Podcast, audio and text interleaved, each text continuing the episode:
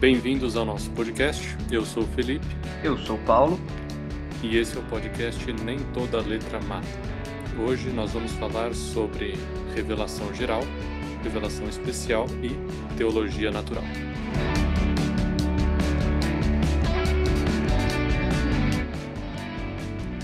Tema muito interessante, hein? Acho que nós dois gostamos bastante e pode atrair a atenção de muitas pessoas também. Sim.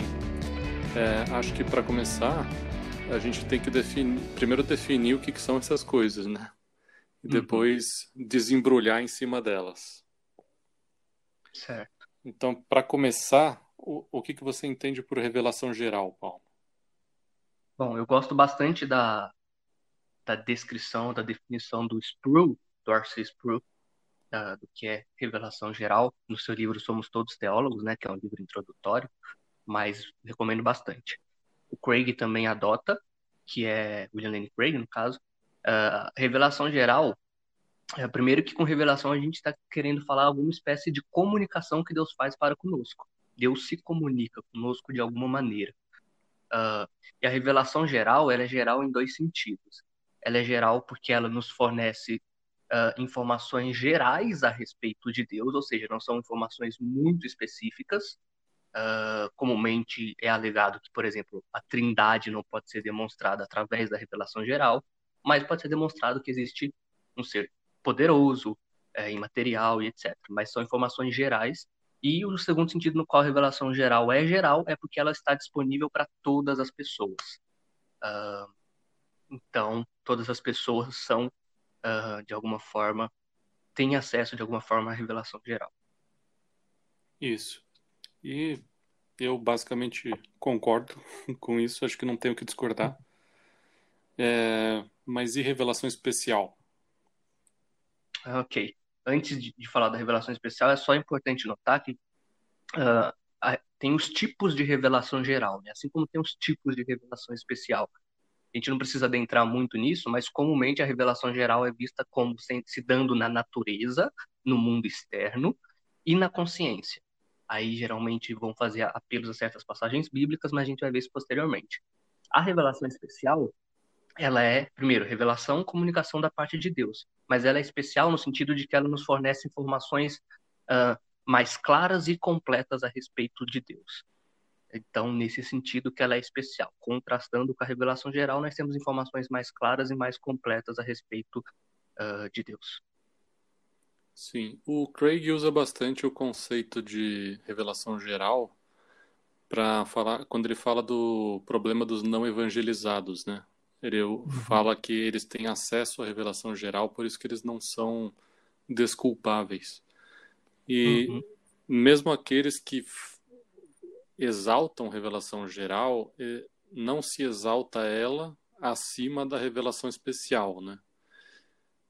E Isso. eu gosto dessa frase aqui do John Arrowsmith, que foi um teólogo inglês e ele inclusive fez parte da Assembleia de Westminster.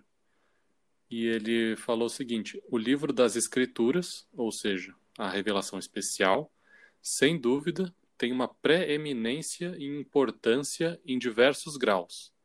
Mas aquele das criaturas, ou seja, a revelação geral, tem a precedência e sobreviveu muito antes da palavra escrita. O, o que ele está querendo dizer aqui é que, embora a escritura, a revelação especial, seja mais importante do que a revelação geral, porque ela é uma revelação direta de Deus, que tem uma mensagem mais direta ao plano de salvação de Deus, a revelação geral já estava aqui antes da revelação especial. Então, uhum. ela, então ela tem um grau de importância.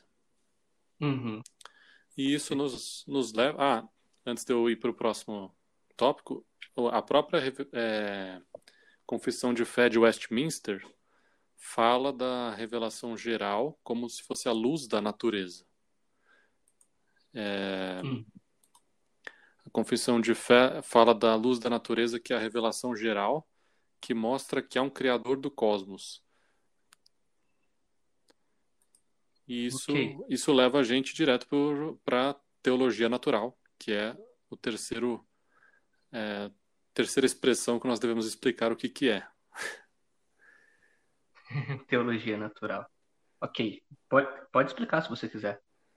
É, Para começar, eu é, no livro Teologia Natural do Alistair McGrath, é, hum. Uh, não sei se é nesse livro ou num outro que ele fala do Emil Brunner, mas eu acho que é nesse mesmo. McGrath ele vai falar sobre a origem do termo, né, da expressão teologia natural. E aí ele indica que foi que começou com Marco Terêncio Varrão em, em 116 antes de Cristo, que falou da, intui, uhum. da intuição humana fundamental é, que quer dizer o, o mundo natural possui a capacidade de apontar para uma realidade transcendente, que é isso que ele quis dizer por teologia natural. Depois, uhum. o Marco Túlio Cícero, em 106 antes de Cristo, não necessariamente nessa data, mas essa é a data que ele nasceu, então mais ou menos nesse período, falou que teologia natural tem a ver com a complexidade do ser humano dos animais e da natureza, de forma que elas apontam para a existência de um criador ou um designer. E isso tem a ver, tem a ver com o, o que a gente chama hoje em dia de argumento teleológico, mas antes dessa nomenclatura tinha, por exemplo, a obra do William Paley, que é denominada Teologia uhum. Natural, que ele fala do famoso argumento do relojoeiro, que se você encontra um relógio na praia, você vai perceber que tem várias partes dele que são elas não são só complexas, mas a forma como elas funcionam entre si e se relacionam é complexa. E quando uhum. você olha para a natureza, é, pelas partes você percebe que elas são intencionalmente designadas para um determinado fim, né? Sim. O que já pressupõe um agente inteligente, intencional. Isso. É como o caso de uma engrenagem. A própria engrenagem, ela em si é complexa. Mas se ela não interage uhum. com as outras engrenagens, ela não o relógio não funciona direito. Então, o, a analogia dele, alguns vão dizer que não é um argumento de analogia, mas só para simplificar, vamos falar que a analogia que ele está fazendo é que o mundo natural também possui essa complexidade. Então ele possui partes que são complexas, que possuem uma interação entre si complexa. Uhum. E o Paley foi é, considerado um dos cristãos deístas, né, do período ali do Iluminismo. E mas quando a gente fala de teologia natural cristã, efetivamente cristã, a gente está falando da questão de racionalizar ou, ou o processo de raciocinar acerca da revelação geral. É... Uhum. E você tem algo a dizer sobre isso? Não, é, eu acho importante falar, falar de um modo um pouco mais genérico ou geral, como você disse, porque uh, às vezes algumas pessoas tomam teologia natural como sendo somente aquele ramo da teologia que vai prover e fornecer argumentos em favor da existência de Deus com base na revelação geral. Só que Uh, isso seria teologia natural no contexto da apologética, mas a teologia natural em si, ela não necessariamente uh, está relacionada a somente fornecer argumentos a favor da de Deus, mas é tudo aquilo que nós fazemos uh, com base na revelação geral, toda, digamos, teologia que nós fazemos com base na revelação geral. Então, a revelação geral é aquilo que Deus faz, Deus se revela, e a teologia natural é aquilo que nós fazemos com base nessa revelação, enquanto tendo Deus como uh, aquilo, o aspecto pelo qual nós analisamos essa, essa revelação que ele nos dá. Isso. Eu não, não sei se você já reparou, mas no, no livro Lambda da Metafísica, o Aristóteles ele uhum. usa o termo teologia. Só que ali, uhum. só que ali ele está usando em um sentido bem diferente do nosso, que está mais associado com teologia natural do que com a própria teologia. Isso. Está mais associado. É importante fazer essas, tá mais... essas distinções em Aristóteles, porque às vezes ele usa o termo Deus ou divino ou teologia E muitas pessoas já querem cristianizar Aristóteles quando a concepção dele do divino era algo é, bem diferente da nossa, mesmo de Deus era algo bem diferente do conceito cristão de Deus. Por exemplo, o Deus aristotélico era um, um, um ente que só pensava em si mesmo. Ele não tinha consciência dos indivíduos que existem no mundo, ele pensa em si mesmo. Sim. Uh, então, ele é pensamento de pensamento. E não era. Porque, aparentemente, Aristóteles pensava que se ele pensasse nas coisas, nos indivíduos, nas criaturas, isso representaria um diminuto para ele. Mas, como um ser uh, que não pode ter esse diminuto, ele só pensava em si mesmo. Uh, mas enfim, é um assunto bem mais complexo. É só para a gente não, não pegar os termos e já igualar com os termos que nós temos hoje dentro do contexto cristão. É preciso cautela. Sim.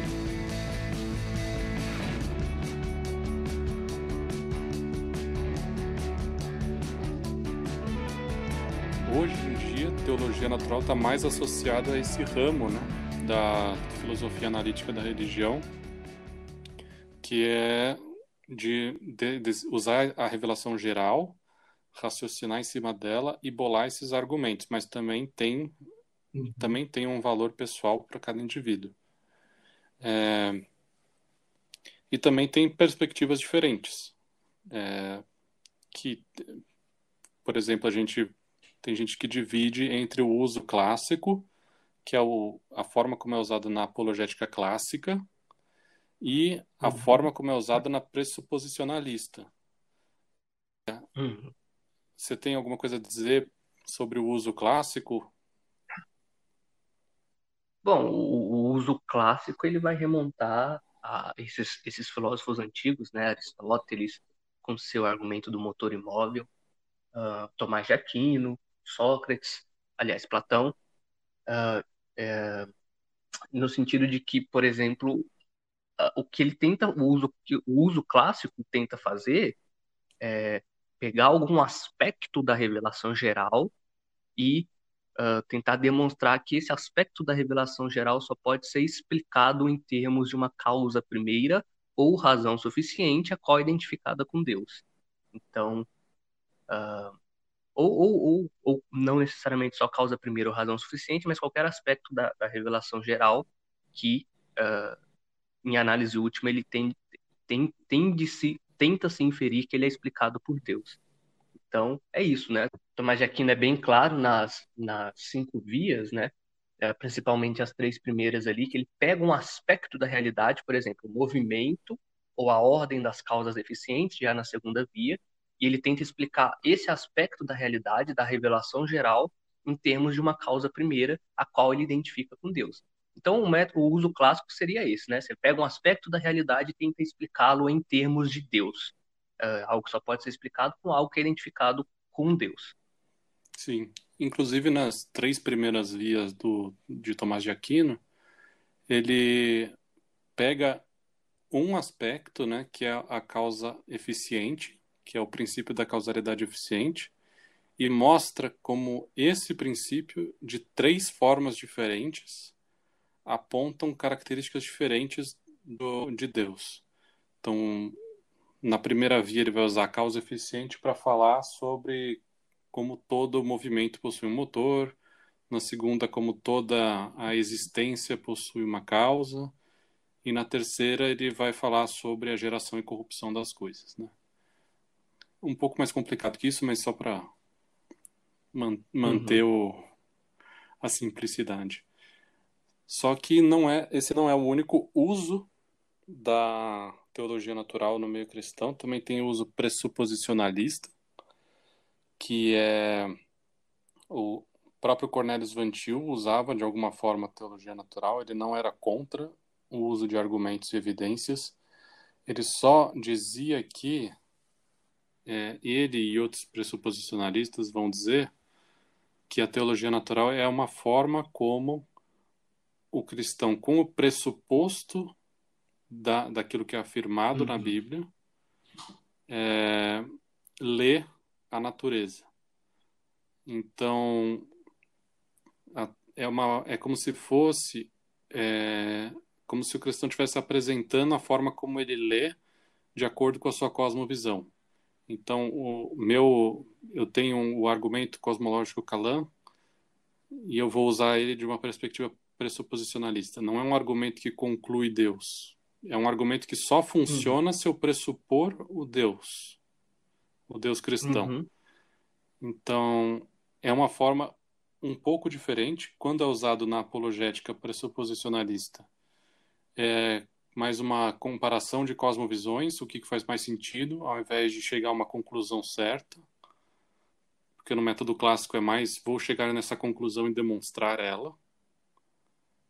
Uhum. Mas eu não, não gosto muito, mas eu acho que às vezes, às vezes pode ser útil, dependendo do contexto. Uhum. É, o, o, o, para o pressuposicionalista, a teologia natural ela não tem tanto valor assim para, uh, ah, por exemplo, a conversão de, dos incrédulos, dos descrentes, dos uh, ateus ou agnósticos, porque a teologia natural para eles tem valor na medida em que você já pressupõe a existência do Deus cristão. Um, então, mas aí são métodos apologéticos diferentes e que usam a, a revelação geral e a teologia natural de modo distinto também. Sim, é porque para o pressuposicionalista, o conhecimento só pode haver conhecimento genuíno se você pressupor a, a Bíblia. Uhum. Quando e quando eu falo isso, não quer dizer que quem não pressupõe a Bíblia não pode adquirir conhecimento. É, que, o, é, de alguma forma você precisa pressupor verdades bíblicas para adquirir conhecimento genuíno. Por isso que quando você. Hum. É, eles vão, eles negarão. Se você não pressupõe a Bíblia ou Deus cristão ou a Trindade, né? Existem algumas variações eles podem até afirmar que você vai ter conhecimento, só que o que eles vão dizer é que você não está justificado é, nesse conhecimento, ou em ter esse conhecimento, você não consegue justificá-lo.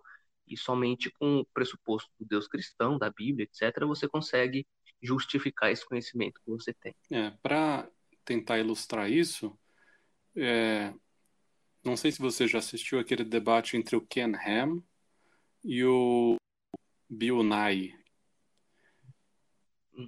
é, sobre criacionismo, o... acho que já há muito tempo. O Ken Han é aquele que usa uma gravata de borboleta. Aí eu já, aí eu já não lembro. que eu lembro que isso me marcou. Um deles estava usando gravata de borboleta. o Ken Ham, ele, ele usa um método de apologética que é o pressuposicionalismo de terra jovem. Então, tudo, todo o argumento uhum. científico dele vai partir da, da interpretação particular de Gênesis de Terra Jovem. E quando começa o debate, ele fala: Olha, eu e o meu adversário, nós estamos olhando para a mesma evidência, mas interpretando de uma forma diferente. E aí ele interpreta do jeito de Terra Jovem, e o Bill Nye, que é um evolucionista, interpreta de um jeito evolucionista, de Terra Antiga. E, o, uhum. e aí ele passa o debate inteiro batendo nessa tecla, enquanto o Bill Nye mostra por que, que, ele, por que, que os argumentos de Terra Jovem não funcionam, basicamente.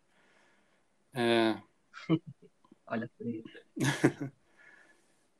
e Mas voltando para o nosso tópico, não que a gente tenha saído, mas voltando estritamente para falar sobre teologia natural, a gente também tem que falar sobre as bases bíblicas da teologia natural, teologia natural cristã. Uhum. E você tem algum texto em mente? Bom, uh, há vários textos né, a respeito da, da base bíblica, das bases bíblicas da teologia natural. Uh, o Norman Geisler, na sua teologia sistemática, ele tem um capítulo dedicado à teologia natural e ele tenta mostrar o aporte, o suporte bíblico a essa prática. E eu creio que ele aduz muitos textos ali que, de fato, uh, suportam a teologia natural. Mas eu diria que o mais famoso de todos, né, é Romanos 1, 19 e 20. Diz que os atributos invisíveis de Deus podem ser uh, demonstrados pela criação. Isso. Ou são vistos pela criação, né? Tem, uma, tem um termo uh, utilizado ali que ele parece implicar que você não intui Deus através da criação, mas é uma espécie de raciocínio que você faz na, na criação. Isso. como eu não tô com grego aqui agora, eu não vou conseguir conferir, mas eu já vi, eu só não lembro qual Eu ia é. comentar isso mesmo. O... Então, então pode No livro Four Views on Apologetics, Four or, ou Five, eu não lembro se são quatro ou cinco, mas tem o capítulo que o, o Craig defende a apologética clássica, né? E aí ele menciona Uhum. esse texto e ele fala do texto grego, que tem as palavras aorata, númena, katoratai. Acho que é assim que se pronuncia. Que são traduzidos por os atributos invisíveis têm sido claramente vistos. E a ênfase do Craig é, são, são duas ênfases nesse texto que ele faz. Ele enfatiza, primeiro, que o texto parece inferir, é, indicar que é necessária uma inferência racional para Uhum. a percepção dos atributos invisíveis de Deus. E, é, e o segundo é que a linguagem de Paulo, nesse texto, parece remeter não só a alguns Uhum. textos da filosofia grega e judaica da época, mas também a um apócrifo chamado Sabedoria de Salomão. Uhum. Você quer que eu dê uma lida aqui nele para você ver a similaridade? Pode sim, pode. Deixa eu ver se eu acho. Aí depois eu. Qual é o termo, qual é o termo no grego? Você sabe qual implica uma espécie de inferência racional? É númena, númeno, Eu acho que o que ele enfatizou é esse númena. Ok. Porque vem realmente, né? É o vem de mente, né? De nous. Ah, então, provavelmente é isso que ele está enfatizando mesmo. Eu já, eu já vi sobre isso faz um tempo, não lembro exatamente agora de cor, mas é, tem, é, traz essa noção mesmo de um raciocínio, raciocínio racional, né? Isso seria redundante, mas de uma análise racional, crítica. Ó, eu achei o texto, eu vou ler aqui. É o Sabedoria de Salomão 13, versículo de 1 a 9.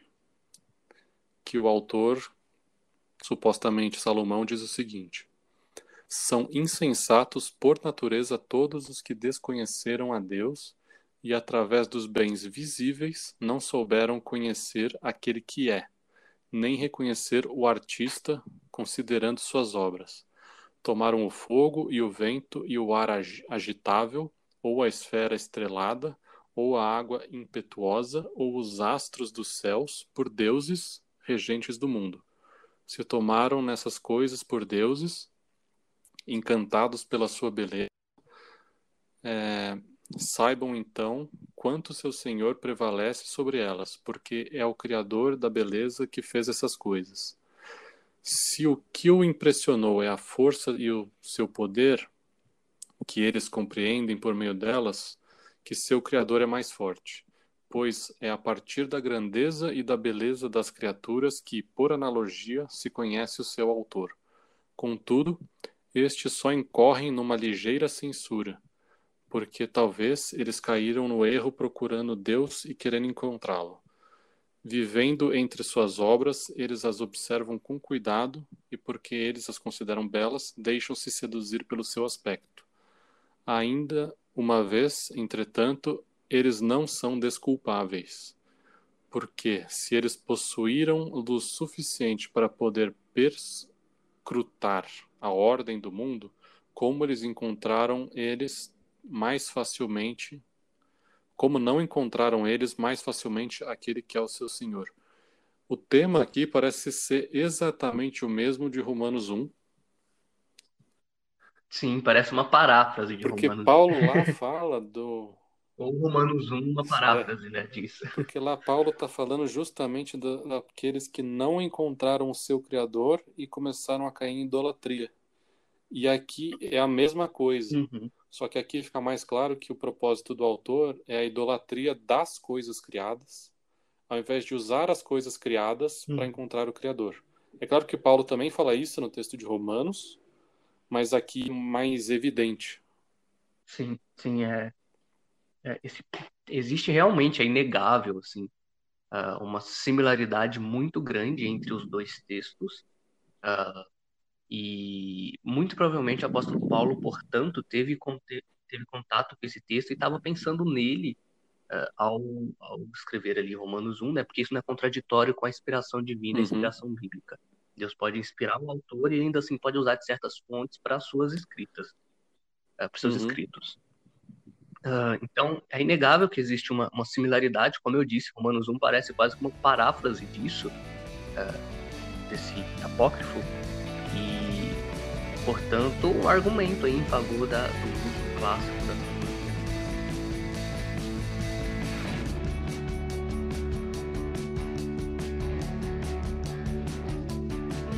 O Craig, nesse livro que eu mencionei, ele também cita Atos 14, que fala. Uhum. Sim.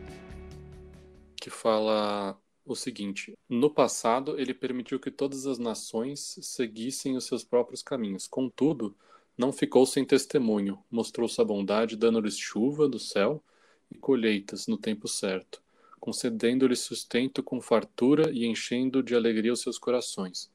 O que ele está falando aqui, o que o Craig enfatiza aqui, é que Deus não deixou os, os gentios sem evidência ou sem testemunho. A revelação geral sempre esteve lá. Uhum. Uh, então, de fato, né, Atos 14, realmente, quando os, os apóstolos vão comunicar, uh, se comunicarem com os gentios a respeito do evangelho e tentar convencê-los da verdade do evangelho, uh, eles fazem uso do testemunho de Deus na natureza. Isso Craig nota muito bem quando ele vai. A gente falou sobre isso no nosso primeiro podcast. Se você não, não ouviu, vai lá e ouvir, que é sobre uh, o que é apologética e algumas coisas apologética. Mas, de forma resumida, quando os apóstolos vão uh, lidar com os gentios e tentar convencê-los da verdade do evangelho, eles se utilizam do uh, testemunho de Deus na natureza, da revelação geral, e é, da realização de milagres, né? Sobretudo, ou mais especificamente, principalmente o milagre da ressurreição de Jesus. Enquanto quando eles vão lidar uh, com os judeus, eles não fazem esse uso da revelação geral, porque os judeus já acreditam em Deus, uh, num conceito mais apropriado de Deus, mas eles fazem uso uh, do, do cumprimento de profecias e não da, da revelação geral, do testemunho de Deus na natureza. E isso parece indicar com bastante clareza que um método clássico de apologética e de uso da, da teologia natural é biblicamente adequado e biblicamente suportado, suportado né? Tem um bom Sim. aporte. É, também tem outro texto que é bem famoso, que é o texto que colocam como legenda de várias fotos bonitas no Facebook e no Instagram, que é o Salmo 19, né? que é o uhum é o texto de paisagem, que é o. É... texto que a, que a tia manda para você Isso. no Que é aquele. Isso. Os céus manifestam. Os céus de declaram a glória de Deus e o firmamento anuncia as obras de sua mão. Um dia faz declaração a outro dia e a noite mostra sabedoria a outra noite. Então, várias pessoas vão citar esse texto para falar de como a natureza mostra que existe um Criador e tudo mais. Uhum. É interessante mesmo. O Geisler usa esse texto, ele usa um texto em Jó, ele utiliza alguns outros salmos, se eu não me engano. O problema é que eu não me lembro tudo de cor aqui. Mas, para quem quiser dar uma conferida, tá lá. Teologia Sistemática do Geisler, primeiro volume, tem um capítulo sobre teologia natural. É, e não, não, não, não querendo entrar em uma querela nesse sentido, porque o nosso propósito aqui é mais expor do que defender, apesar da gente estar fazendo uma leve defesa da apologética clássica, mas um, muitas vezes alguns pressuposicionalistas dizem que uh, a Bíblia não trata de Deus como sendo uh, a opção mais provável para o conjunto de evidências ou alguma coisa nesse sentido. Mas a Bíblia já pressupõe que Deus existe e faz sua revelação com base nisso alguma alegação nesse sentido. Eu já ouvi alguns pressuposicionalistas falando isso. O meu problema com essa objeção dos pressuposicionalistas, né, porque eles vão ter esse estandarte, essa, esse, esse não dilema, mas esse uh, rótulo de que nós precisamos voltar apologética bíblica e fazer uma apologética como apologética bíblica, eles vão dizer, então, ah, a Bíblia já pressupõe que Deus existe. Você não vê um tratado sistemático, alguma coisa na argumentação em favor da existência de Deus no sentido estrito. Ela já pressupõe que Deus existe, com base nisso ela uhum. se desenvolve. A revelação se desenvolve. O meu problema com isso, entretanto, é que a Bíblia não é um livro de apologética, nem um livro de filosofia, não é uma teologia Sim. sistemática. Uh, portanto, eu acho um pouco descabido esse tipo de objeção. Assim, não é o propósito da Bíblia, assim como a gente poderia, creio, uh, dar inúmeros outros exemplos de coisas que são aceitas, mas que também se vai ver a Bíblia não fazendo isso de modo explícito, porque não foi é, o propósito. É um, é um argumento. Uh, Oi, pode concluir. É não, um não, argumento não bem bobo, eu acho. Eu sempre achei ele muito nada a ver, porque é um livro sobre Deus. É óbvio que vai pressupor que Deus existe. É como se eu dissesse, uhum. olha, esse livro de culinária, ele não tenta provar que a comida existe, ele pressupõe. É óbvio, é um livro sobre isso. E na época que a Bíblia uhum. foi escrita, todo mundo acreditava no sobrenatural. Não faria sentido nenhum uhum. eles tentarem fazer lá, antes de Gênesis 1, eles falam, fazem argumento cosmológico calão. E depois começam, tá vendo? No princípio criou Deus céus e a terra.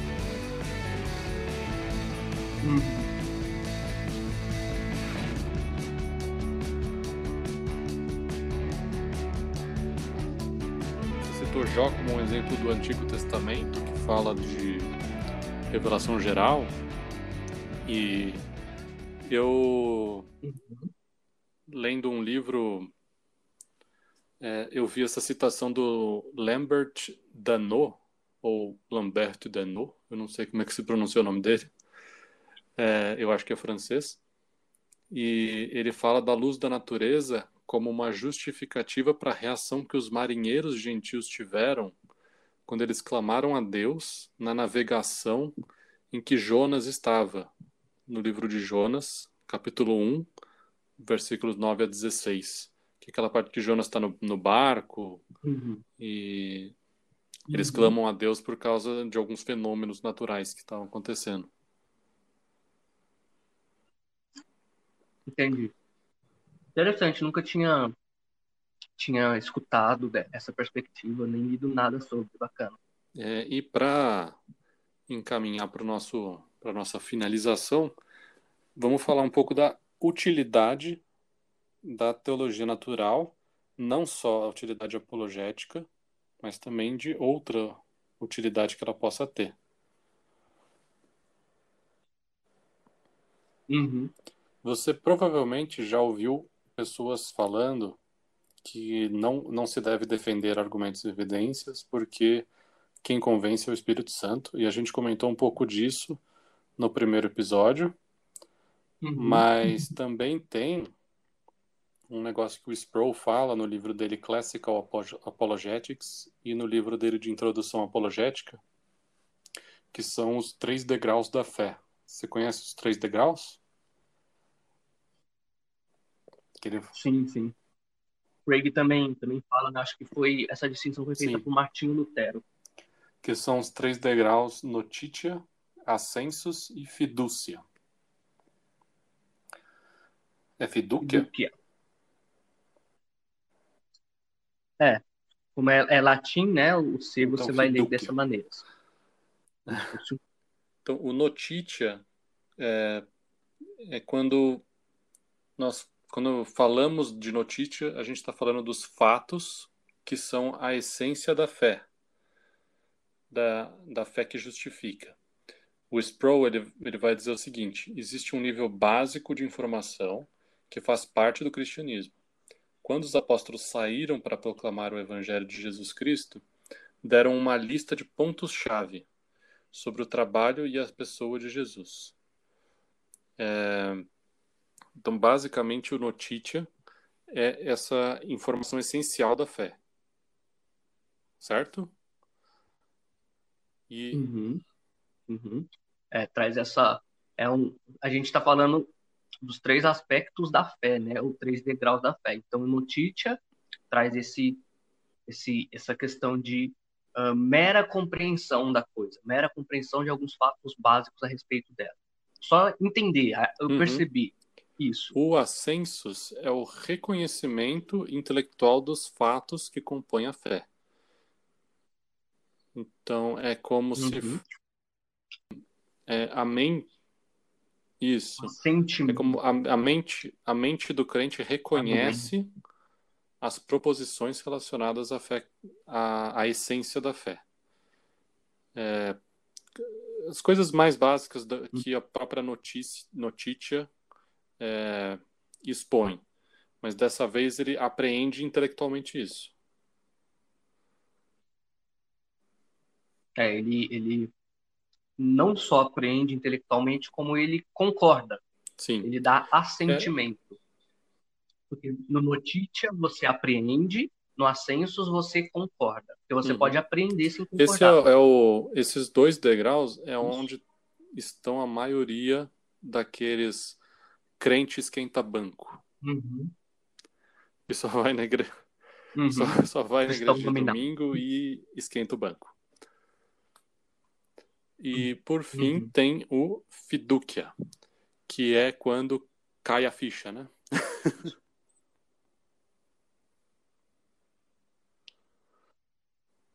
Hum, não, cai a ficha é o primeiro. Não, dessa né? vez caiu a ficha mesmo. Fidúquia ah, sim, sim, sim. É, quando você realmente confia na coisa. O, quando ele né? vai explicar esse fiducia, o J.V. Fesco, ele fala o seguinte, é, a doutrina da fé comum em três partes, que consistem em notícia, os fatos, ascensos, a compreensão, e a fidúcia, a confiança. Os humanos caídos são incapazes de abraçar Isso. Cristo de uma forma salvífica pelo poder da razão desamparada. Não há papel governante para a razão em aceitar a pessoa e a obra de Cristo. Por outro lado, quando alguém apresenta a verdade do Evangelho, o destinatário deve ter uma compreensão racional dos fatos e o que esses fatos significam. Nesse sentido, a razão tem um papel na salvação.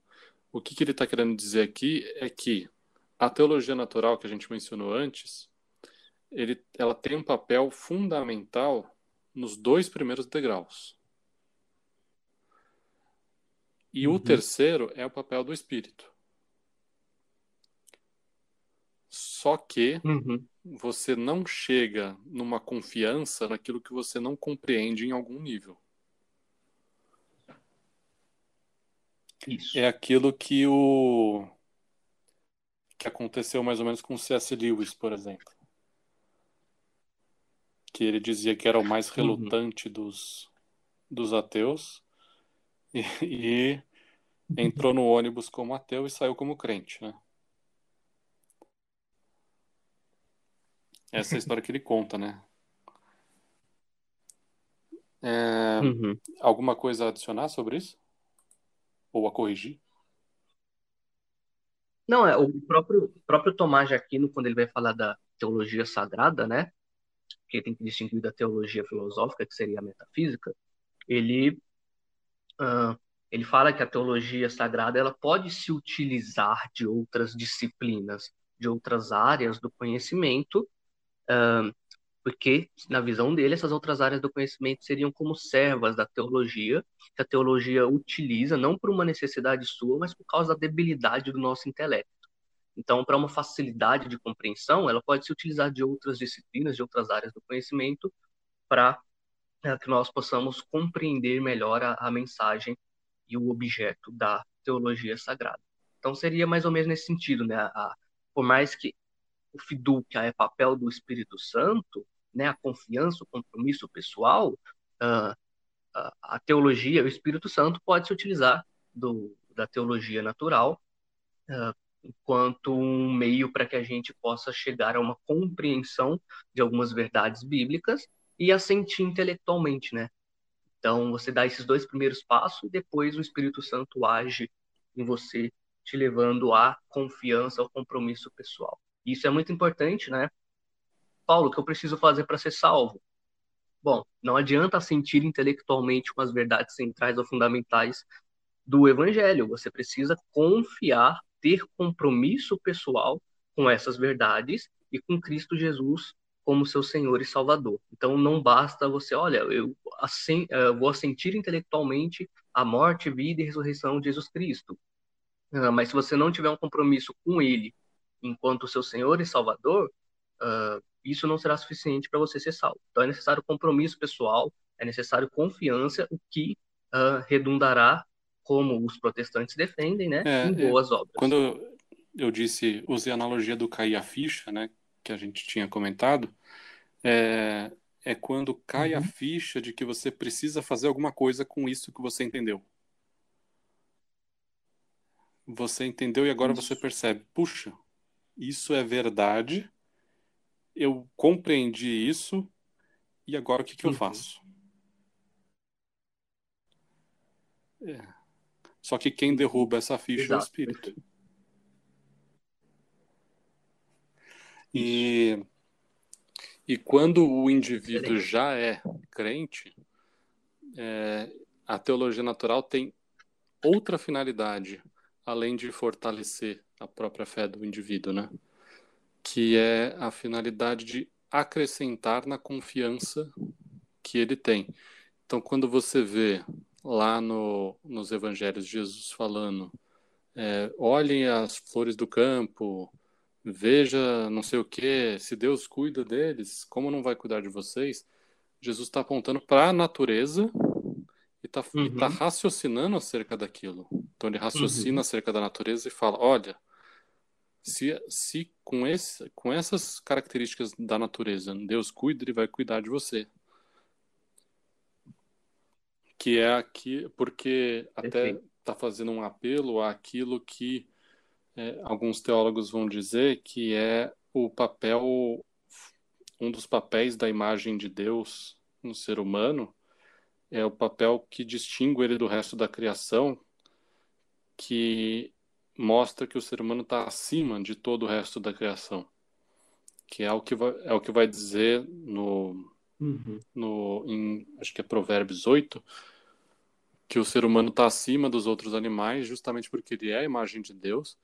Então, se dessas criaturas, é, vamos dizer, ontologicamente inferiores, Deus, Deus cuida.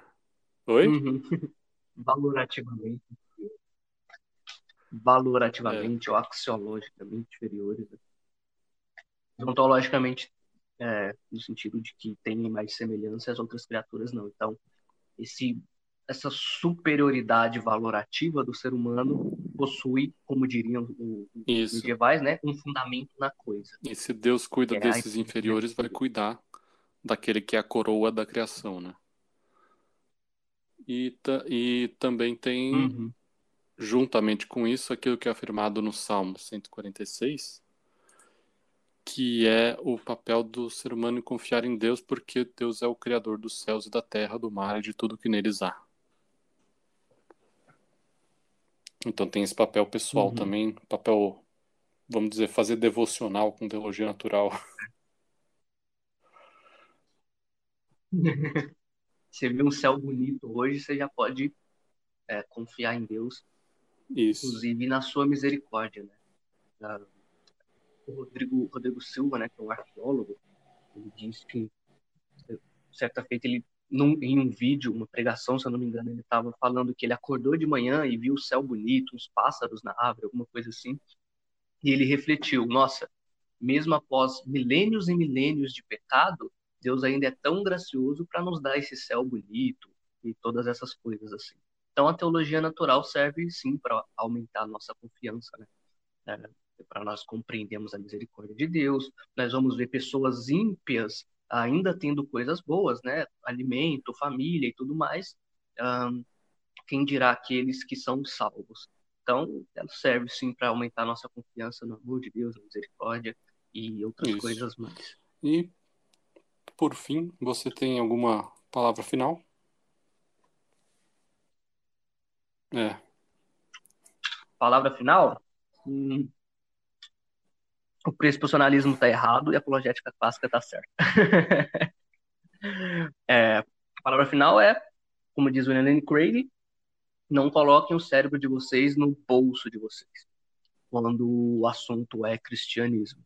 Antes, façam um uso crítico da razão que Deus vos deu, um uso correto e adequado da razão que Deus vos deu, uh, e através da revelação geral de Deus, vocês podem uh, ter muitas bênçãos, não só fortalecendo a fé de vocês, é, como também fortalecendo a fé de outras pessoas. Então, façam uso da razão de vocês, explorem a natureza, tem um mandato cultural lá em Gênesis, explorem o que Deus deu para a gente explorar e conheçam o que, ele deu, que Deus deu para nós conhecermos, e vocês vão se surpreender como a natureza de fato revela a Deus, né? O argumento cosmológico Kala é um, um argumento que pretende mostrar isso, mas uh, não cabe a gente falar aqui agora. Uh, enfim, fica esse, esse convite, esse apelo para que vocês busquem uh, se isso. aprofundar um pouquinho mais em teologia Busquem natural. teologia natural na sua devocional também e no evangelismo. então é isso, chegamos ao fim de mais Exato. um podcast. Semana que temos convidados novos e nos vemos lá. Isso aí. Obrigado por Obrigado e até mais. Até mais.